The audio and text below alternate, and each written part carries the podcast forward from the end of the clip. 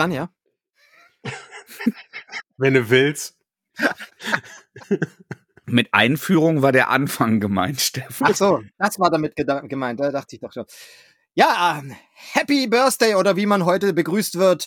Ähm, wir sind mal wieder bei den Moving Panels und äh, mein Name ist Steffen Volkmer und wir machen heute ein Triptychon und weil wir ein Triptychon machen, also quasi ein Triple, ein Triple oder wie auch immer man es sagen möchte, also drei Filme in einem, ähm, äh, habe ich mir drei Mitstreiter hier ans Mikro geholt, aber dann wären wir ja zusammen vier. Müssen wir noch, jetzt noch einen vierten Film dazu? Ich weiß es auch nicht. Okay, tschüss. Nix da, mitgehangen, mitgefangen. Natürlich äh, wieder mit dabei der Emo, der Mattes und der Andreas. Seid mir auf das herzhafteste willkommen und äh, bevor wir sagen, um was es heute geht, erstmal kurz die Frage vorangestellt. Habt ihr die drei Filme denn gut überstanden? Ich ja. habe Fieber bekommen davon. Ich lag im Bett und habe Fieber bekommen davon und war kurz davor, den Krankenwagen zu rufen, weil ich dachte, ich habe einen Hirnschlag. Aber dann dachte ich, vielleicht ist es doch nur der Film. Ja, also Emo, bei dir lief's ganz gut. Mattes? ich äh, habe mit dem Schlimmsten gerechnet, weil ich ja wusste, was du da auf uns, also ich hatte, ich glaubte eine Ahnung zu haben, was du da auf uns loslässt und muss sagen, dass ich mit Fortschreiten der Filme. Am Anfang war ich auf Schlimmes gewappnet und habe Schlimmes bekommen.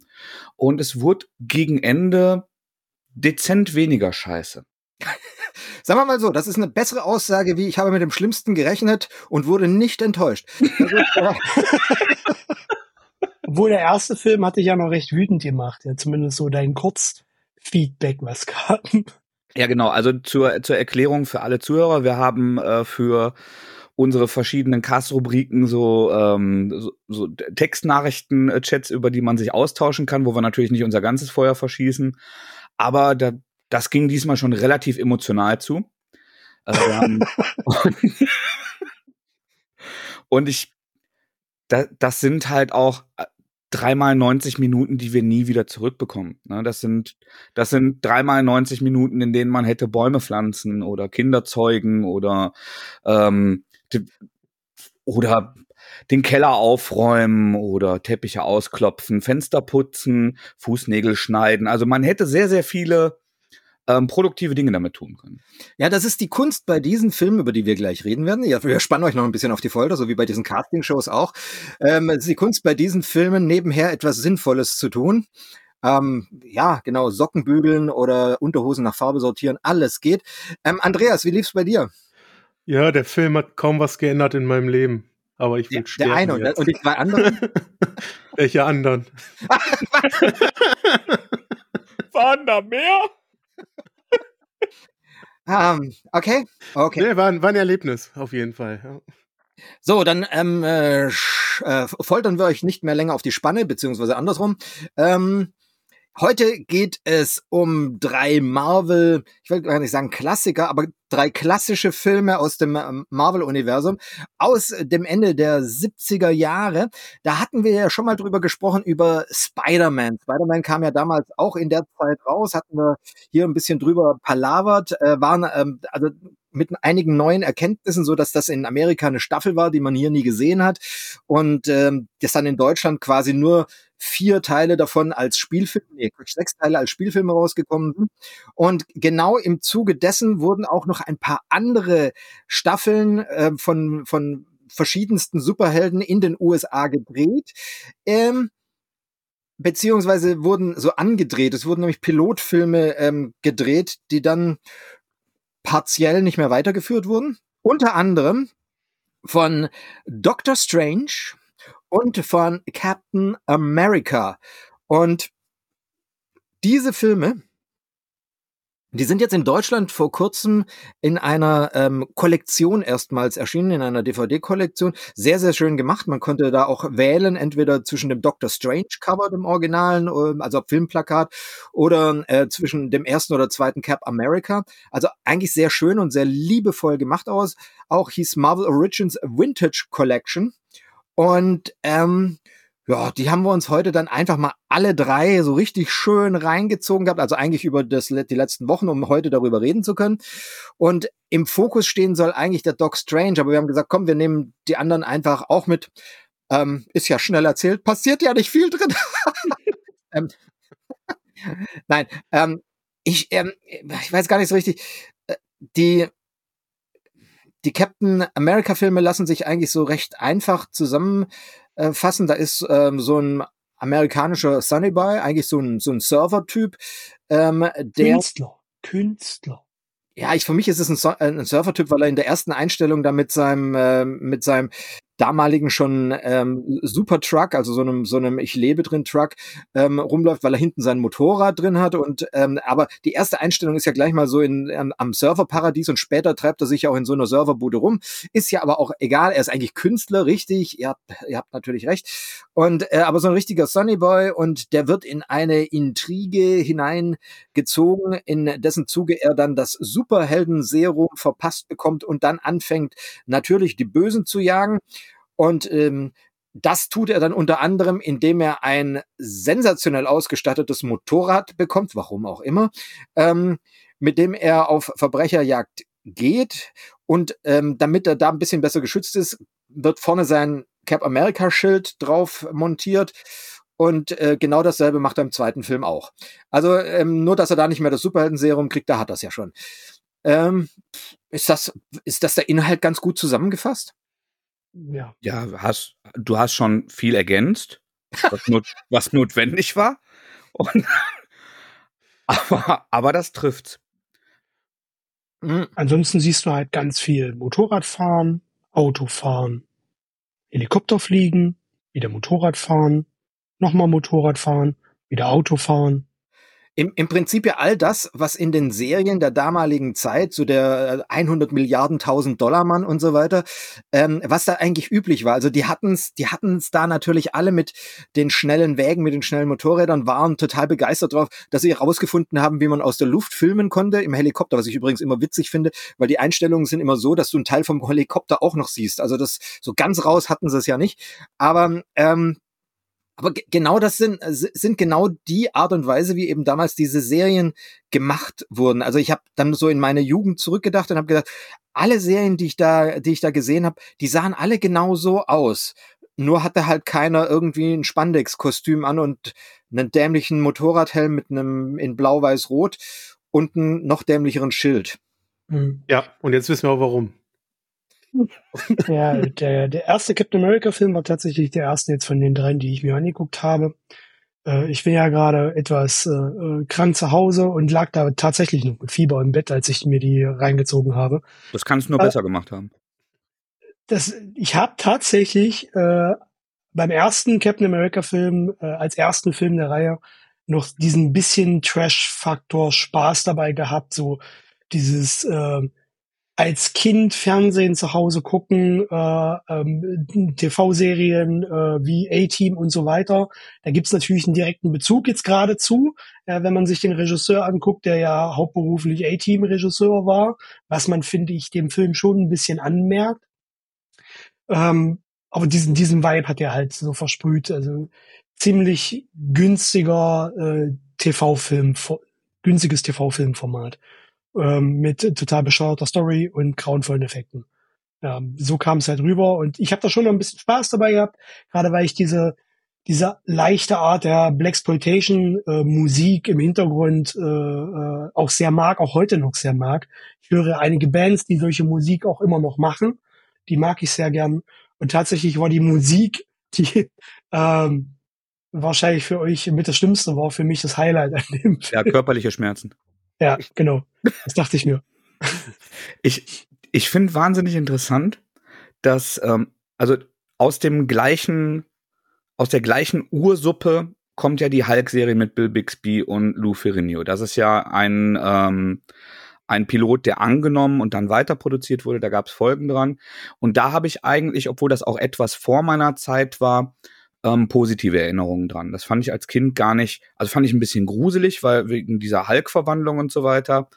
Ähm, Aber da fand ich tatsächlich, also war auch die, diese übliche äh, 70er, 80er äh, Wandering Hero Ding, wie, wie hier äh, ein Engel auf Erden oder Kung Fu oder also du, du hattest immer diese Trope, Typ zieht von Stadt zu Stadt und hilft Leuten. Und du hast halt gemerkt, Captain America sollte das auch aufbauen. Ich habe mich ein bisschen gefragt, warum Hulk funktioniert hat, warum Captain America nicht.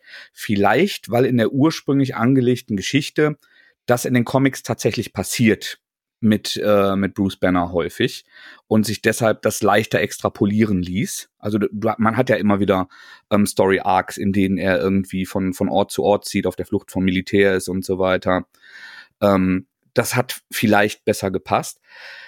Ich finde, man hat gemerkt, was, woran viele frühe Superheldenfilme die nicht parodistisch oder albern sein wollten, ich glaube nämlich, das wollten die nicht, äh, kranken. Und das ist, dass die halt nicht Stories und Figuren nehmen, die dem Budget und den Mitteln angemessen sind. Hätte man damals halt, keine Ahnung, ein Daredevil, ein Punisher, ein ähm, Street-Level-Sachen, ähm, Luke, Luke Cage, so, hätte man diese Sachen genommen, die hätten halt viel cooler in, in Budget und in, in diese ganze Produktionsweise gepasst und hätten dann halt auch viel weniger traurig und also halt nicht wie Evil Knievel, den du auf Wish bestellt hast. Das, das fand ich ganz schlimm. Es hatte halt gar nichts mehr mit dem Konzept dieser Figur. Und Captain America habe ich mich auch lange mit Händen und Füßen gewehrt, weil Patriotismus und Militär sind nicht so meine Themen. Und ich bin erst mit den mit den modernen Filmen ein bisschen zu der Figur gekommen und habe dann auch Comics gefunden, die das cool transportiert haben. Also wirklich diese, diese Figur, die Werte transportiert und nicht eine Fahne schwenkt fürs Land und tatsächlich auch sich ähm, gegen gegen korrupte Politiker äh, stellt, die die diese Werte aushöhlen oder zweckentfremden. Das fand ich dann später ganz sympathisch.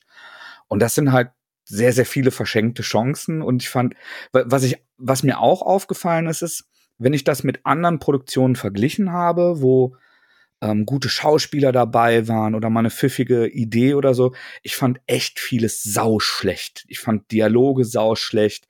Ich fand die Synchronstimmen eher schlecht. Die waren in den 70ern eigentlich in, in jeder Kackproduktion in Deutschland oft gut, weil, weil das dann ähm, ausgebildete, äh, talentierte Schauspieler gemacht haben oft und halt Gesichtsausdrücke. Also insbesondere der Steve Rogers Darsteller, der ich, ich finde, der gewinnt im zweiten etwas dazu, aber im ersten ist da auch wirklich sehr, sehr oft Durchzug zwischen den Ohren, den ich da sehe. Und ähm, das, da, das waren so Dinge, die mir da durch den Kopf gingen. Ich meine, interessanterweise ähm, gibt es innerhalb dieser Filme ja so ein paar Ansätze, wo genau dieser Steve Rogers-Verschnitt ähm, diesen, diesen Hurra-Patriotismus ja durchaus kritisch betrachtet. Das fand ich für, für damalige Zeit schon sehr, ähm, sehr faszinierend, dass da eben ähm, auch sowas gesagt wurde. Ich glaube, wortwörtlich hat er, ähm, hat, er gesagt, er war, ach nee, da ging es um seinen Vater. Sein Vater, äh, wo der, der Typ, der ihm das Superhelden-Serum verabreicht hat, gesagt hat, dein Vater war ein echter Patriot, nicht so einer, wie die Politiker ihn haben wollen, sondern äh, einer, der was äh, wirklich für das Land erreichen wollte, wo ich dann gedacht habe, hm, hm, okay, Kritik an der, an der Obrigkeit, selten, aber passt irgendwie auch so ein bisschen zum Geist der späten 70er Jahre natürlich. Wobei das Ganze natürlich schon sehr patriotistisch ähm, ausgelegt ist, da hast du recht. Und auch in dem ersten Film ähm, wurde, glaube ich, an vielen, vielen Stellen gespart. Da hast du auch recht, wobei der tatsächlich ja ganz gut lief und sie hatten dann Geld für den zweiten und haben das auch in die Action-Szenen ähm, geschickt, weshalb man da auch mehr davon sieht. Ich dachte, ähm, von den, von den Budget haben sie im zweiten Teil dann einfach Christopher Lee bezahlt.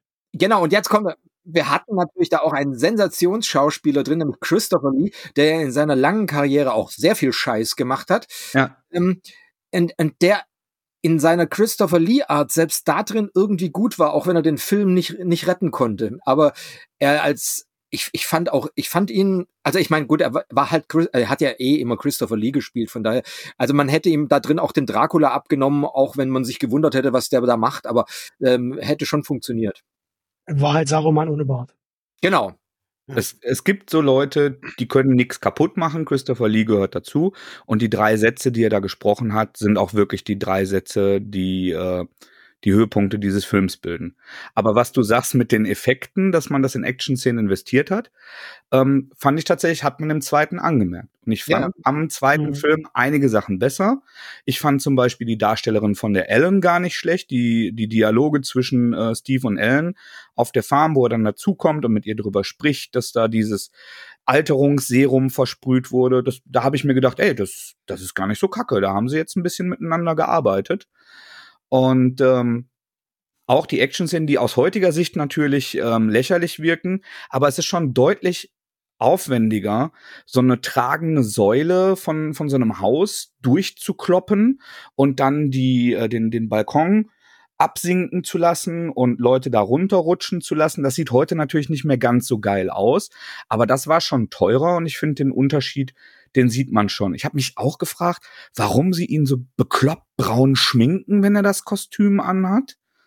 Was, also der er hat da irgendwie so, so ganz merkwürdiges bronzenes Make-up in, in den äh, paar mhm. Partien, die man sieht. Aber ja. ich, ich fand den zweiten weniger scheiße als den ersten. So, jetzt lassen wir mal den Andreas zu Wort kommen. Oh, wenn der oh. sich, ich glaube, der, der drückt sich eher drum, der möchte gar nicht. Aber jetzt ist egal. Andreas, jetzt musst du auch mal. Er hat jetzt auch schon ein paar Mal Kotze runtergeschluckt. ähm, äh, ich bin sehr schnell in so einen Analysemodus gegangen beim Gucken. Ähm, am Anfang vom ersten hatte ich auch noch dieses, dieses Trash-Feeling. Ich war aber fasziniert davon, wie lange Captain America eigentlich nicht auftaucht. Also wie lange Steve Rogers Steve Roger bleibt. Und dann sind irgendwie 60 Minuten von den 90 sind rum und dann denkst du, also, ja, jetzt langsam wird's aber auch mal, also wäre doch ganz gut. Ähm, und dann dauert's aber halt noch auch noch mal 15 Minuten, bis der dann kommt. Ähm, faszinierend fand ich, dass sie mit Captain America was gemacht haben, was ich nicht so kenne. Vielleicht war das damals in den Comics üblich, aber dass er immer diese Verwandlung macht. Also, ne, er ist immer Steve Rogers und dann kommt irgendwann die Actionsequenz, dann muss er sich vorher aber umziehen. Und ich kenne Captain America eigentlich nur so, er ist eigentlich immer Captain America. Und seine mhm. Freunde mhm. nennen ihn Steve. Ähm, aber das war vielleicht wichtig, ähnlich wie ein Spider-Man äh, oder ein Hulk, der sich verwandelt, dass sich äh, Steve Rogers irgendwie irgendwann in diesem Film mal verwandeln muss in Captain America, um dann irgendwen zu retten. Das ähm, ist halt das, das Konzept der, des, äh, der Geheimidentität, was da halt auch noch gewahrt wird. Also ja nicht wirklich geheim ist. Ne? Also, ja. Ja, also, ja. Äh, Aber ich glaube tatsächlich, dass das dazugehört hat, auch ähm, um, um die Zuschauerschaft da nicht zu, zu sehr zu überfordern, genauso wie halt bestimmte Dinge einfach verändert wurden, also von der Comicvorlage ähm, zu, den, zu den Verfilmungen hin, damit man das im, im wahrsten Sinne des Wortes ähm, für den Normalbürger konsumierbar macht. Also das war so halt so dieses, dieses derjenige, der für mich halt die Sachen richtet, ob das jetzt so der Polizist ist aus dem Krimi oder hier ähm, Cap America, das ist dann eigentlich unter, eigentlich macht keinen großen Unterschied. Ähm, ich, ich persönlich habe mich am meisten halt so ein bisschen an dem Design gestört mit diesem Motorradhelm auf. Das, das fand ich so ein bisschen arg dämlich. In dem zweiten Film haben sie ihn dann noch eine Maske ähm, unter den mm. Helm gesetzt. Das hat's für mich jetzt nicht wirklich besser gemacht, aber ähm, aber das Kostüm insgesamt war auch nochmal überarbeitet und war mehr am Original dran. Das fand ich ganz, äh, ganz gut. Ähm, und ansonsten gab es einfach immer mal zwischendurch so so Szenen, an denen ich mich irgendwie so ein bisschen so erfreut habe, weil sie so schön albern waren, obwohl sie sicher nicht so gemeint war. Im zweiten, im zweiten fand ich zum Beispiel super, dass relativ am Anfang kloppt er sich gleich mit so, mit so ein paar Jungs und der eine rennt weg und dann wirft er seinen Schild, also so schon in klassischer, klassischer Cap America Manier. Nur es sieht halt mehr aus, als würde er einen Frisbee werfen, so. Ja. Ähm, und Weil das auch so schlackert, das Ding, muss ja, durchsichtig Das ist ja billiges Plastik, ja und die und die Bewegung auch so langsam ist, also so wirklich so, oh mein Gott, wenn ich das jetzt nicht richtig mache, das ist so. Und ähm, man sieht dann auch so richtig, wie der halt mit so einem sicher damals unglaublich schwierigen Trickeffekt zurückkommt und den den Kollegen von hinten äh, trifft. Und was ich danach noch besser fand, ist ähm, der zweite, der flüchtet dann in so einem Strandbuggy. Wie gesagt, das ist alles so in dieser Surfer-Szene. Der flüchtet in einem Strandbuggy und Cap America, der ja gerade noch auf seinem Supermotorrad saß, ähm, überlegt dann aus Gründen, die ich nicht weiter nachvollziehen kann, dass er den Typ im Buggy nicht mit dem Motorrad verfolgt, sondern rennt. Also, aber genauso schnell wird. Ja, äh, ja aber vielleicht sogar noch schneller wird, aber äh, da, da denke ich dann so, Alter, allein das Absteigen vom Motorrad, aber nein, ist auch egal. Also das ist, da, da war ich da. Aber sie wollten natürlich zeigen, was der für unglaubliche Fähigkeiten hat, dass er sogar im laufenden Buggy einholen kann, auch wenn es völlig sinnfrei war, weil er das noch viel besser mit seinem Motorrad geschafft hätte das ja auch super war. Es ist ja einfach so ein, also es hat ja ganz viele James Bond Gadgets und so weiter. Das musste ja auch alles noch mit reingebastelt werden. Also die haben schon schwer an allem gewildert, was damals so angesagt war. Absolut. Ich habe mich ja. beim zweiten Film irgendwie gewundert, äh, welche Fallhöhe so ein Captain America nimmt. Also, was ist so das Schlimmste, was passieren kann? Am Anfang muss er eine Handtasche wiederholen als Captain America. Ja, das ist so das, was passiert, wo er am meisten helfen kann. Und danach ist das schlimmste, der schlimmste Plot, der den eingefallen ist, ist ein Serum, das Leute schnell altern lässt. Wo ich mich gedacht wirklich, das ist die große Bedrohung der Welt, die euch eingefallen ist für den zweiten Captain America Film. Okay. Im ersten hatten sie ja schon eine Neutronenbombe. Ja, da ging es ja auch schon nicht mehr höher. Ne? Also da gleich mal mit der Neutronenbombe. Ist auch wieder so, so ein Klassiker, den man ja auch in der Zeit in fast allen Serien oder auch Filmen sieht. Die Angst vor der Bombe, sei es die ja. Atombombe oder die Neutronenbombe. Also das ist ja so tatsächlich so die, diese 70er Jahre Bedrohung allgegenwärtig. Jeder, der was auf sich hält als Bösewicht, bedroht die Welt mit einer Bombe, möglichst Atom. Wenn es noch mal ein bisschen höher sein soll, dann bitte auch eine Neutronenbombe. Ja. ja. Ich ähm, ich, ich fand es beim Gucken sehr lustig, weil äh, klar, als äh, Kids oder sowas hat man so, hat man solche Filme gesehen oder TV-Serien gesehen wie der Hulk, die von der Inszenierung her ziemlich nah dran sind an solchen Filmen.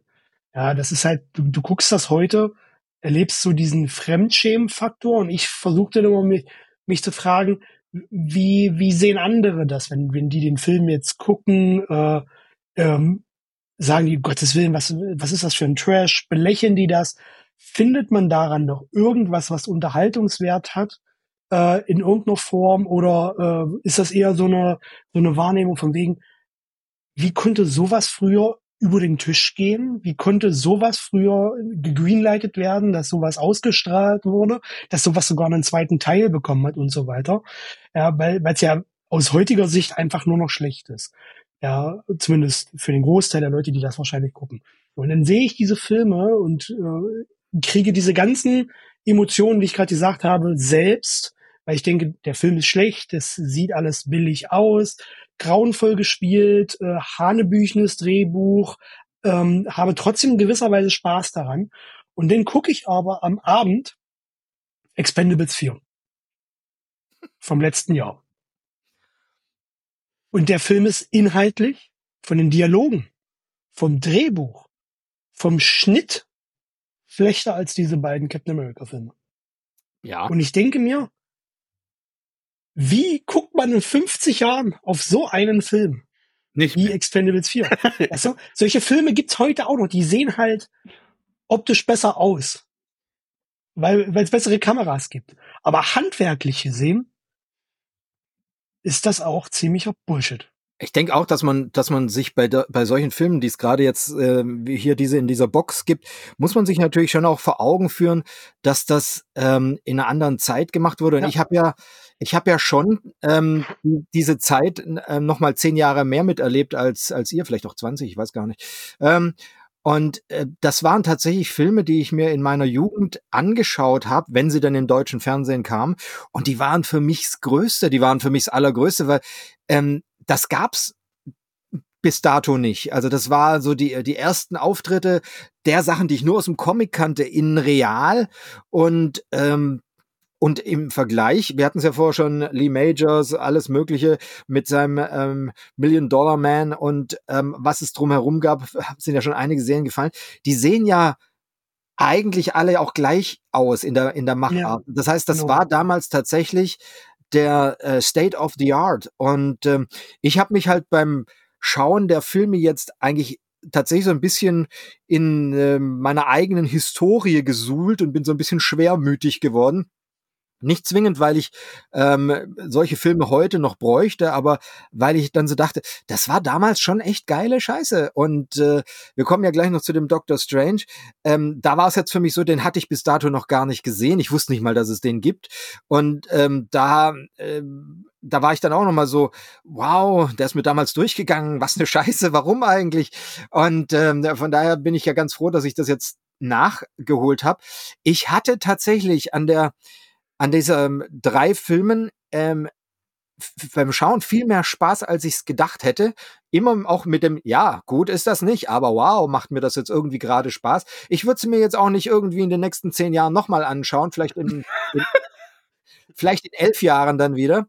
Aber ich fand's gut und ich muss sagen, ähm, das bewerten wir hier zwar jetzt nicht so wirklich, aber ich finde diese Box unglaublich liebevoll ähm, gemacht. Ich, ähm, also das ist so, das ist ja so ein, so ein Hardcover-Ding, wo diese drei Filme drin sind.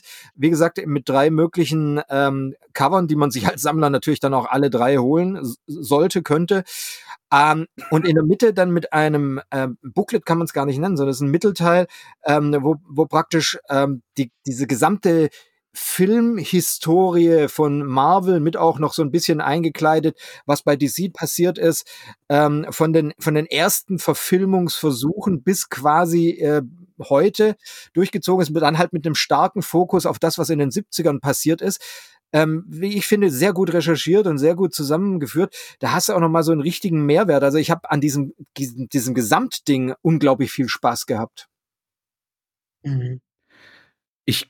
Kann die Nostalgie, da können wir so eine Brücke ähm, zurück zu unserer ersten Episode mit, mit dem Spider-Man nochmal schlagen, in Teilen nachvollziehen. Ich bin Jahrgang 82 und tatsächlich haben sich Fernsehserien, äh, Emo hat gerade A-Team genannt, ähm, Knight Rider kann man sich ja auch dazu zählen, ähm, Chips, äh, hier, wie, wie hieß es, Cold für alle Fälle und also alles, was so späte 70er, Anfang 80er war, ähm, hatte einen ähnlichen Look, hatte eine, eine ähnliche, für mich echt stressige Mucke, die äh, bei Szenenwechsel auch abrupt abgeschnitten wird. Also Musik wird auch nie, nie gefadet oder ähm, so gesetzt, dass sie zum Szenenende endet, sondern es wird halt im Nachhinein offensichtlich Last Minute noch irgendwas komplett geschnitten und die Musik nicht mehr äh, korrigiert, weil damals analog Audio und Video nochmal separat liefen und dann offensichtlich das Master nochmal gecuttet wurde.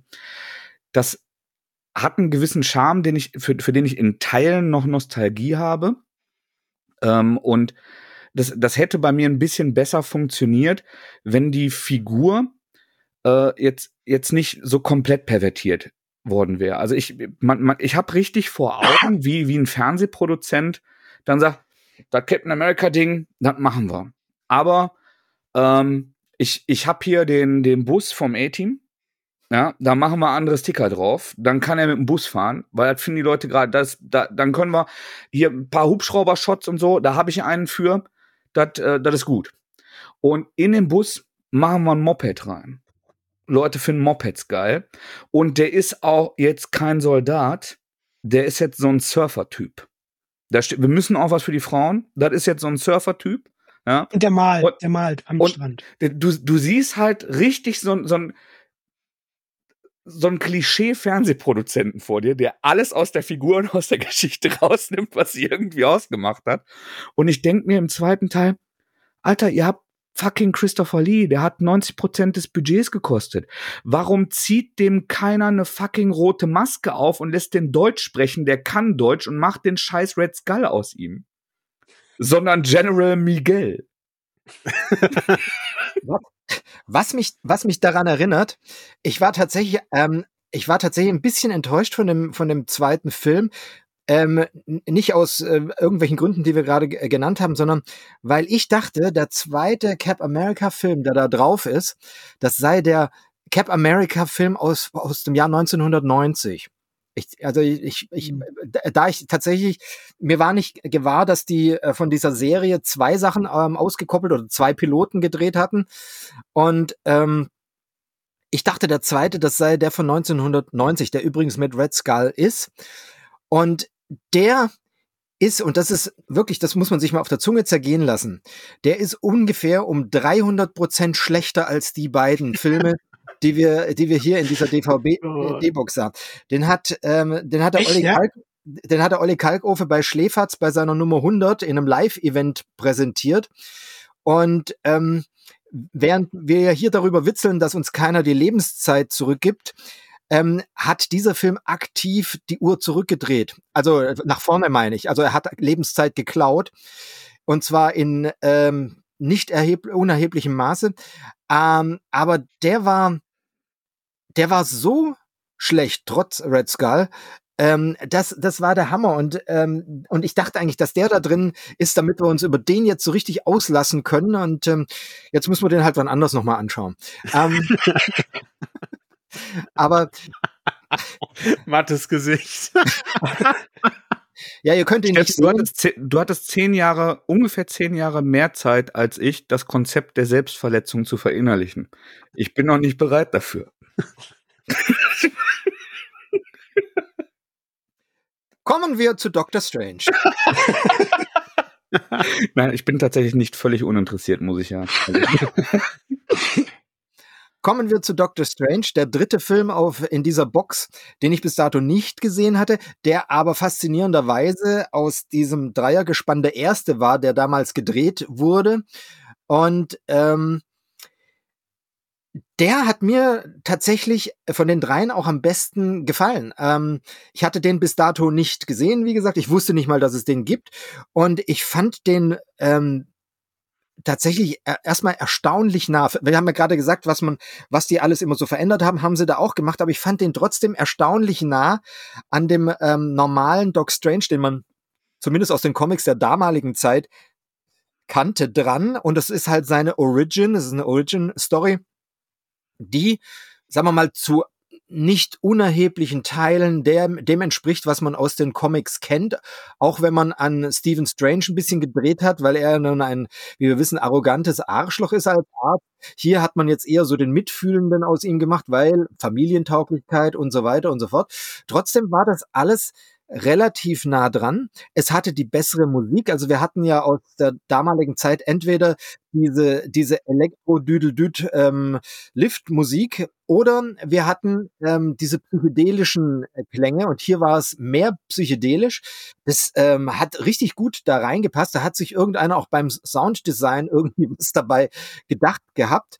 Und was ich auch äh, nett fand, dass es tatsächlich ähm, in dieser in diesem Rund von, wir bleiben relativ, relativ, sofern es uns möglich ist, nah an dem, an dem Originalkonzept des Comics dran, dass es auch so Reminiszenzen gab, wie zum Beispiel der, äh, dieses, dieses runde Fenster in seinem Sanktorium, das, äh, das genau dieses Design aus den Comics hatte, wo ich mich immer wieder drüber gefreut hat, wenn das von innen und außen eingeblendet wurde oder auch etwas später, dass er dann seinen Umhang kriegt, auch das eine eine Story, die es tatsächlich in den Comics mal in ähnlicher Weise tatsächlich gab und so weiter und so fort. Ich habe da richtig Spaß dran gehabt. Ansonsten der Fortlauf der Geschichte ist, Doc Strange ähm, ist Arzt, hat von seinem Vater einen Ring vererbt bekommen. Was er nicht weiß, ist, dass er hm, verbunden mit diesem Ring zum größten Magier des Universums werden könnte, aber er weiß nicht mal, dass er diese Kräfte Gleichzeitig haben wir dann ähm, den alten Meister der mystischen Künste, der sich einer großen Bedrohung aus dem Reich der Dämonen gegenüber sieht. Ein Dämon dort möchte ihn und alle, ähm, äh, alle Wächter der Erde ausschalten und äh, setzt dafür die Zauberin Morgane ein. Auch die ist aus den Comics äh, durchaus bekannt. Und ähm, die wiederum äh, versucht dann eben alles, erst äh, ihn auszuschalten und dann Stephen Strange auszuschalten. Der wiederum wird dann eben zu dem großen Meister der mystischen Kräfte gebracht, kriegt offenbart, dass er eben der große Magier ist, der er möglicherweise mal werden wird. Und ähm, ja, dann irgendwann halt äh, Endkampf in der Dämonendimension, tatsächlich mit Trickeffekten, die vielleicht ähm, der damaligen Zeit äh, durchaus entsprochen haben. Also so ein bisschen so, weißt du, so Licht. Klimpere, bim, zack, zack, Laserstrahl von dahin, Laserstrahl von dahin, nur in dem Fall jetzt als mystischer Strahl von dahin nach dahin. Und, ähm, und dann hinten noch dran mit einem ähm, gewissen Open End, dass äh, die Möglichkeit äh, gäbe, natürlich da noch weitere Geschichten, auch wenn es dann keine gegeben hatte, dran zu hängen. Und ähm, ich hatte mit dem Ding in seiner Schlichtheit tatsächlich Spaß. Frage von mir wäre jetzt noch, das sind ja alles, also alle drei Filme sind ja so TV-Piloten gewesen. Ja, Captain America war halt so, so ein Zweiteiler, also quasi ein TV-Pilot, den man fortgesetzt hat, ähm, die dann aber kein Greenlight für eine Serie bekommen haben. Habe ich, ist das richtig? Und die sind dann quasi dahingehend einfach ausgestrahlt worden als das, was sie sind. Also quasi so ein Episoden-Zweiteiler. Ah, okay. Im analogen Fernsehen, insbesondere in den Staaten in den 70ern und 80ern, war das häufig tatsächlich so, dass ähm, Piloten nicht nur für Studios und für ein geschlossenes Publikum produziert wurden, sondern Piloten wurden als Fernsehfilme ausgestrahlt und ähm, dann wurden auch Publikumsreaktionen abgewartet. Ah, okay. Ja, also ich fand äh, Doctor Strange auch den stärksten äh, der drei, hat mir am meisten Spaß gemacht. Ähm, da gab es Momente, die mir auch, also die man wirklich gerne geguckt hat. Ähm, auch finde ich, weil die Origin beibehalten wurde. Ich habe mich bei Captain America die ganze Zeit gefragt, warum wurde das eigentlich alles geändert? Ähm, genau. Ansonsten ist euch auch aufgefallen im Krankenhaus in der Szene, dass die Frau im Hintergrund, die scheinbar ein Baby wickeln soll, da einfach nur eine Puppe liegen hat? So genau habe ich nicht hingeschaut, nein. Ja, ich habe auf dem, auf dem Laptop im Bett geguckt. Wahrscheinlich war das Bild deswegen so nah dran. Aber es sah so komplett absurd aus, wo sie da mit so einer Plastikpuppe offensichtlich äh, steht und er läuft dran vorbei und es soll wahrscheinlich so aussehen. Ähm, ich glaube, das wurde tatsächlich damals in den Filmen und äh, und Serien der 70er Jahre fast immer so gemacht, dass man nicht mit echten Babys hantiert hat, äh, dass da ganz oft so Puppen drin lagen, es sei denn, es war unbedingt notwendig, ein, ein echtes Kind zu zeigen. Aber es wundert mich jetzt erstmal so gar nicht. Nee, ich hätte halt entschieden, dass dann die Krankenschwester hätte einfach was anderes machen können, aber gut. Mhm. Wenn man sein Kind liebt, was biochemisch häufig der Fall ist, gibt man das in der Regel auch nicht in der 70er Fernsehproduktion, wenn man mal mitbekommen hat, was da mit Kindern und Tieren passiert. In dieser Sendung ja. wurden keine Kinder und Tiere verletzt. Ja. Das. Ja. Inter interessanter fand ich noch das Intro eigentlich. Da gibt's ja irgendwie diesen, diesen Sprecher, der dir alles erzählt. Und gefühlt hat man dann erstmal die komplette Handlung des Films schon mal erzählt bekommen. Bis zu einem gewissen Punkt. Und dann durfte man sich's dann auch angucken. Ja, das äh, ja. Ein sehr interessanter Kniff. Ich, mir, mir sind ja immer so ein paar Sachen aus den Dingern so ein bisschen im, im Gedächtnis geblieben. Was ich, was ich hier jetzt so besonders schön fand, ist, er kommt ja dann irgendwann zu diesem Meister aller Künste und der offenbart ihm quasi sein, äh, sein Schicksal oder was es eben werden könnte. Und ähm, wie das eben so ist, als äh, rationaler Mensch äh, sagt er zwar am Ende dann irgendwann, ja, also ich Magie und ich, ich bin ein Arzt und so weiter, aber ansonsten nimmt er das alles relativ gelassen auf, so nach dem Motto, ja, ist ja dann halt so, ne? Kann man kann man schon mal so machen.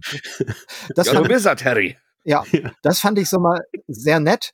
Und das andere, was mir wahnsinnig gefallen hat, weil es äh, es war wirklich so ein schöner Gag, ähm, ist ähm, als Morgan ihren ersten Versuch, ihn zu töten, misslingt und sie dann dem Dämon ähm, Rede und Antwort stehen muss, ähm, muss sie bei investigativer Nachfrage zugeben, ich bin eine Frau und er hat mir gefallen, deswegen konnte ich nicht. Da dachte ich, okay, das zeigt ein bisschen das ähm, Frauenbild der damaligen Zeit auf der einen Seite. Auf der anderen Seite fand ich es in dem Augenblick unglaublich witzig, so dieses, ja, mein Gott, ich soll den umbringen, aber ich fand den schon echt scharf irgendwie so.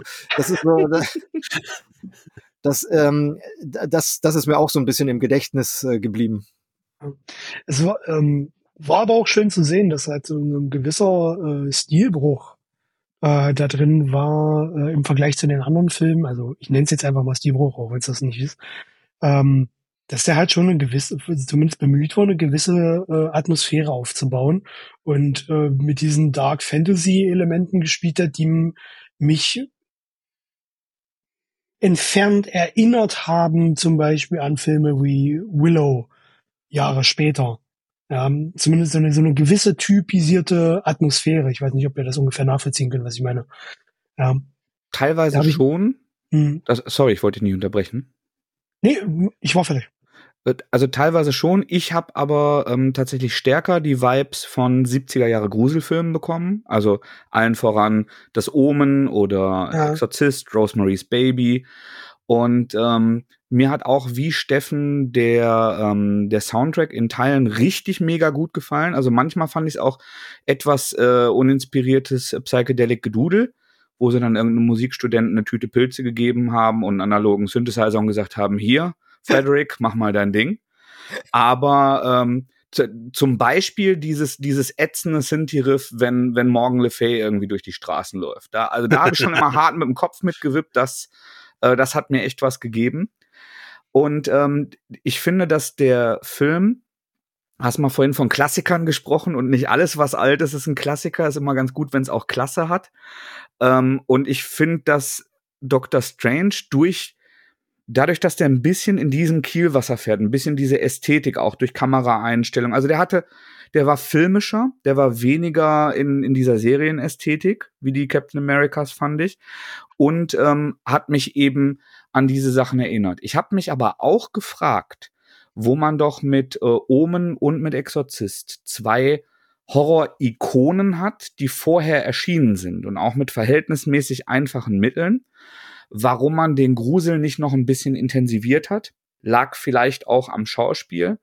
Aber da, da hätte ich mir noch stärkere, weil Exorzist scheiße mir heute noch in die Hose, wenn ich den gucke. Ja, genau. Also es ist eine Fernsehproduktion, ja.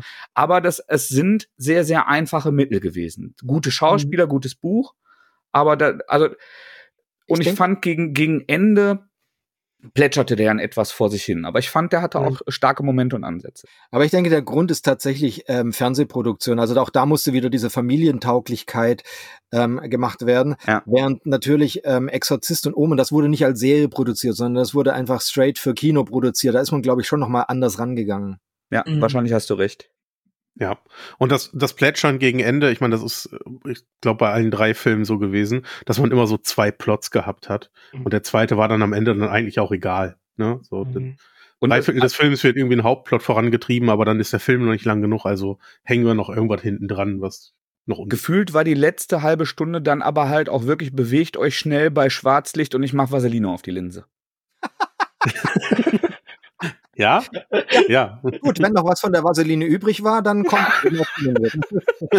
das, das ist dann Auf eben die so. Kameralinse. Nichts anderes, nichts anderes habe ich hier im Sinn gehabt. Ja,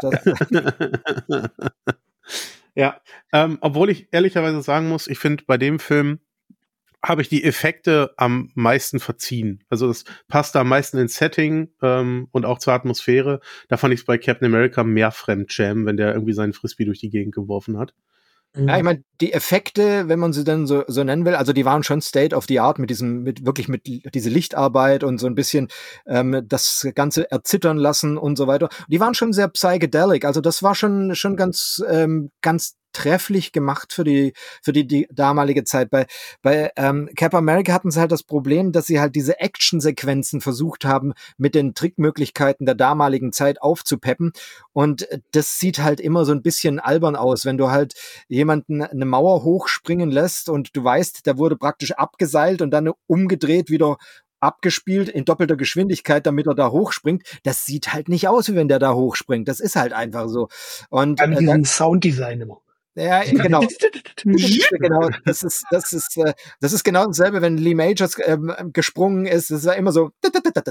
Und, ja. ähm, und das ist vermutlich aber auch unserer heutigen Sichtweise geschuldet, während man diesen, ähm, diesen Light-Effekts und diesen, diesen Strahleneffekts, die sie halt bei, ähm, bei Doc Strange eingebaut haben, den kann man schon heute immer noch so ein bisschen was abgewinnen, weil man die halt zum Beispiel auch noch kennt aus, aus Star Wars und, ähm, und auch natürlich aus den frühen Star Trek Sachen, wo eben auch genau damit gearbeitet wurde und da nimmt den Serienteilen heute auch keiner mehr krumm. Hm. Mhm. Aber ich glaube, was, was man ähm, auf jeden Fall sagen kann, ist, dass man heute noch merkt, für, also ich glaube das zu merken, dass Captain America vor allem eine Produktion ist. Also wir haben hier eine Lizenz eingekauft und wie dengeln wir das jetzt gerade für unser Format, unsere Fähigkeiten und die Dinge, die uns zur Verfügung stehen, zurecht. Während bei Doctor Strange, glaube ich, schon Leute da waren, die, ähm, die eine künstlerische Vision hatten, die die Comics gelesen haben und die das transportieren wollten. Ich finde, das merkt man dem Ding heute noch an.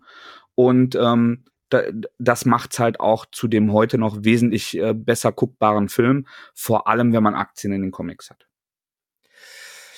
Dann würde ich mal sagen, ähm, kann man vielleicht nochmal zusammenfassend sagen, ich hatte mit dieser DVD-Kollektion tatsächlich insgesamt recht viel Spaß, aber einfach weil ich dieses, diese äh, Gesamt, dieses Gesamtwerk mit diesem Booklet, mit dieser Info innen drin ähm, einfach schön fand. Also ich finde, das gibt einem sehr viel. Auch als Zeitdokument kann man das sehr schön ähm, immer mal wieder hervorziehen.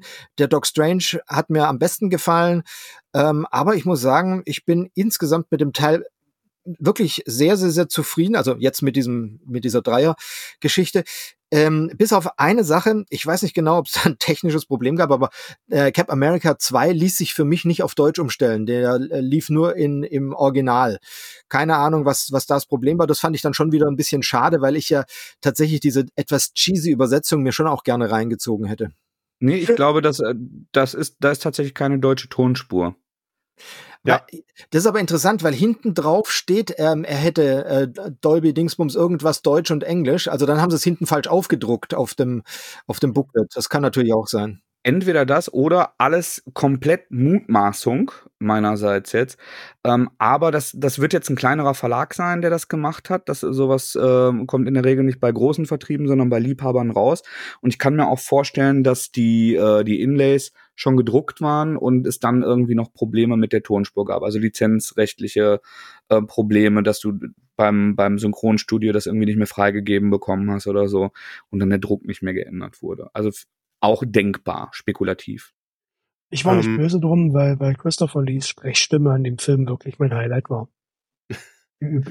Der hat sich aber vor Herr der Ringe und äh, Star Wars, als er noch jünger war, sehr gerne selbst synchronisiert. Zum Beispiel im letzten Einhorn, in dem großartigen Valhalla-Trickfilm, der spricht ja fließend Deutsch. Ja. Stimmt, stimmt, und da wird der stimmt, Tor, ist der Tor auf Deutsch auch äh, Christopher ja. Lee und äh, Haggard ja. im letzten Einhorn auch. Genau, ja. da das, stimmt, das, das ist wirklich schön, wenn der, wenn der sich selber synchronisiert, weil das gibt dem Ganzen nochmal so was ganz Theatralisches.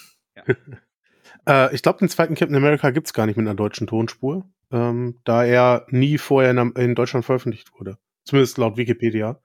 Ähm, ich bin auch darüber gestolpert und habe verzweifelt eine halbe Stunde lang versucht, irgendwo auf Deutsch ja. umzustellen. Dann haben sie das tatsächlich auf dem, auf dem Booklet falsch aufgedruckt, aber naja, sei es drum. Ähm, ansonsten, wie gesagt, dieser Mittelteil, äh, wo, wo wirklich sehr gut über diese gesamten Filmsachen geschrieben wurde, fand ich sehr interessant zu sehen, dass die Filmverfilmungen in ähm, der Superhelden tatsächlich immer solche Erfolgswellen hatten durch die, durch die Jahrzehnte. Das finde ich sehr interessant, dass es das schon ab den 60ern gegeben hat. Highlights und dann wieder Lowlights und ähm, viel, viel Publikum und wenig Publikum. Und ähm, dass da auch viel, viel mehr noch geplant war. Unter anderem war ein Daredevil geplant und ähm, ein Submariner war geplant. Ähm, Dinge, die ich mir partiell, also den, ich meine, Daredevil ja, aber Submariner kann ich mir heute noch schwer vorstellen, weil ich habe den ja nun seinen ersten Auftritt in den neuen gesehen und fand den ähm, ja auch nicht so richtig gut. Ähm, aber ähm, was da drin eben auch drin ist, also diese, diese Filme haben schon das, was äh, später dann gekommen ist in den 80er Jahren, so ein bisschen vorbereitet. Und ähm, einen Film, der dort quasi so aus dieser, aus dieser Masse rausgeflossen ist, dann, den werden wir uns in der nächsten Folge nämlich reinziehen. Das ist nämlich ähm, Howard, The Duck. Und äh, ihr könnt euch überhaupt nicht vorstellen, wie ich mich darauf freue, dass wir den das nächste Mal besprechen werden. In diesem Sinne mache ich euch neugierig und ich würde mal sagen, ähm, wir beschließen die Runde für jetzt und heute. Erstmal vielen Dank an den Andi. Vielen lieben Dank. Ich habe mich sehr gefreut, dass ich mich darüber unterhalten durfte. vielen Dank an den Mattes. Ich danke auch dir. Ich, ich nehme aus diesem Blog mit, dass ich dich jetzt besser verstehe. Das, oh, das ist, oh wow. Das ist endlich jemand, der mich versteht. Darauf warte ich so lange. Ich sagte besser. naja, besser als nichts, sage ich dann mal. Und ähm, vielen Dank an den Emo, der mich schon immer verstanden hat. Absolut, absolut. Ich hatte auch sehr viel Spaß an den Filmen, aber ich hatte dabei auch 39 Vivo. Das versuche ich beim nächsten Mal auch. Na dann, Horridor bis zu Howard the Duck. ciao. Wohl an. Ciao, ciao.